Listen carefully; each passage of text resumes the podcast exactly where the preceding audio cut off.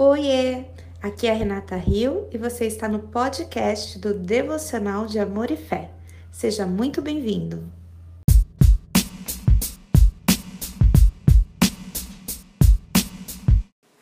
Olá meninas, boa tarde, tudo bem? Gravando aqui agora, só me perdoem por não ter colocado ontem.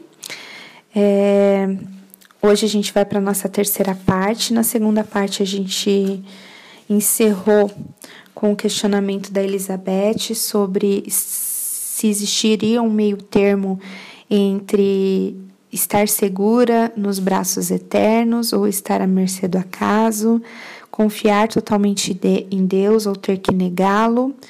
E ela diz que não, né? Que ela acredita que não há um meio termo. Ou a gente se entrega realmente, ou a gente vai ficar realmente à mercê. E aí ela lembra de algumas passagens bíblicas, como Daniel na cova dos leões, como José caindo naquele buraco quando os irmãos dele jogaram ele lá, com Paulo, Silas e Pedro sendo lançados na prisão, com João Batista sendo morto, decapitado, com Sadraque, Mesaque e Abidnego entrando na fornalha. E, e ela refletindo que na verdade a nossa fé ela tem que descansar no caráter de Deus, né? Que Deus não estava tornando desnecessário que Daniel fosse lançado naquele buraco mais do que era desnecessário que José caísse no buraco, ou que Silas, Paulo, Silas e Pedro fossem lançados na prisão.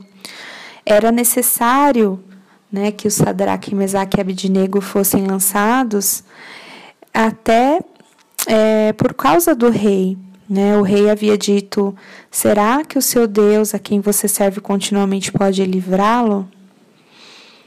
É, e essa mensagem, né, quando, quando Deus é, lança eles na, na, na, na, fornalha, ele está dando um recado não só para Sadraque, Mesaque e Abednego, mas também para esse rei que confrontou, né, que é, duvidou do Senhor.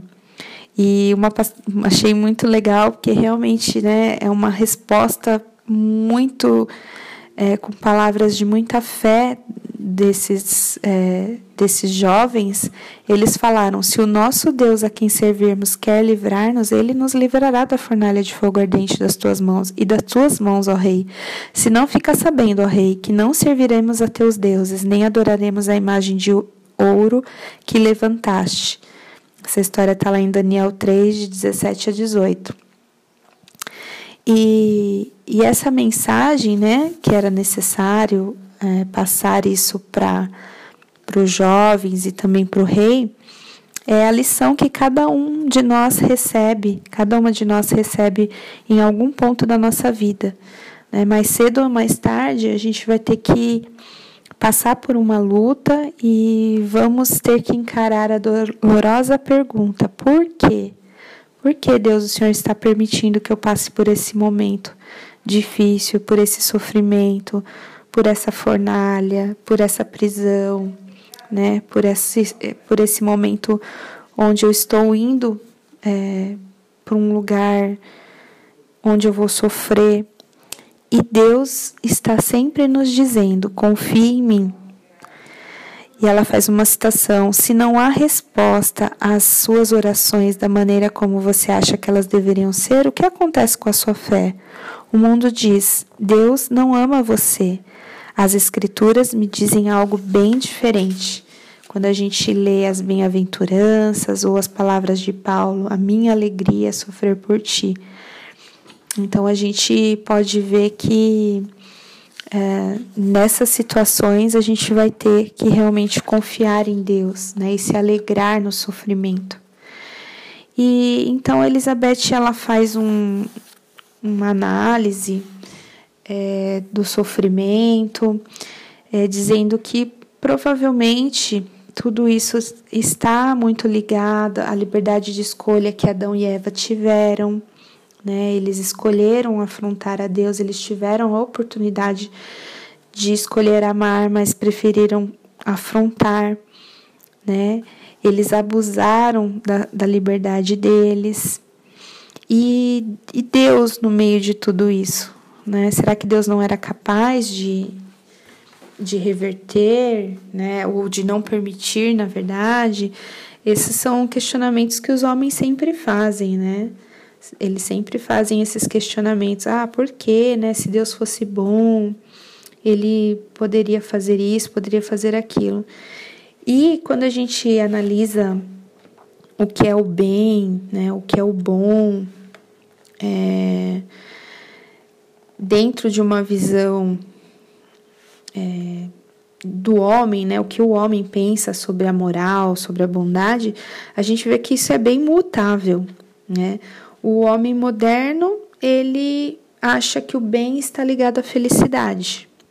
Mas, por exemplo, na antiguidade, é, isso já, né, para os antigos, o bem não está ligado à, à felicidade. Se é bom, não é divertido.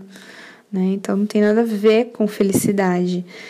É, na antiguidade, o bem era tudo relacionado a termos morais. Então as coisas elas vão sendo, elas são mutáveis, né, para o homem. Para o homem é mutável, né? É, pode em algum momento o bem se tornar mal aí. É, mas se nós aprendemos a conhecer a Deus em meio à nossa dor, nós vamos passar a conhecê-lo como aquele que não é um sumo sacerdote incapaz de se compadecer diante do sentimento de nossas fraquezas. Ele é alguém que caminhou cada centímetro na estrada. Né? Quando a gente enxerga o caráter de Deus e o que o próprio Senhor Jesus fez, a gente vai ver que ele sabe né, dos nossos sofrimentos, ele entende, ele conhece cada centímetro que ele já caminhou nessa estrada.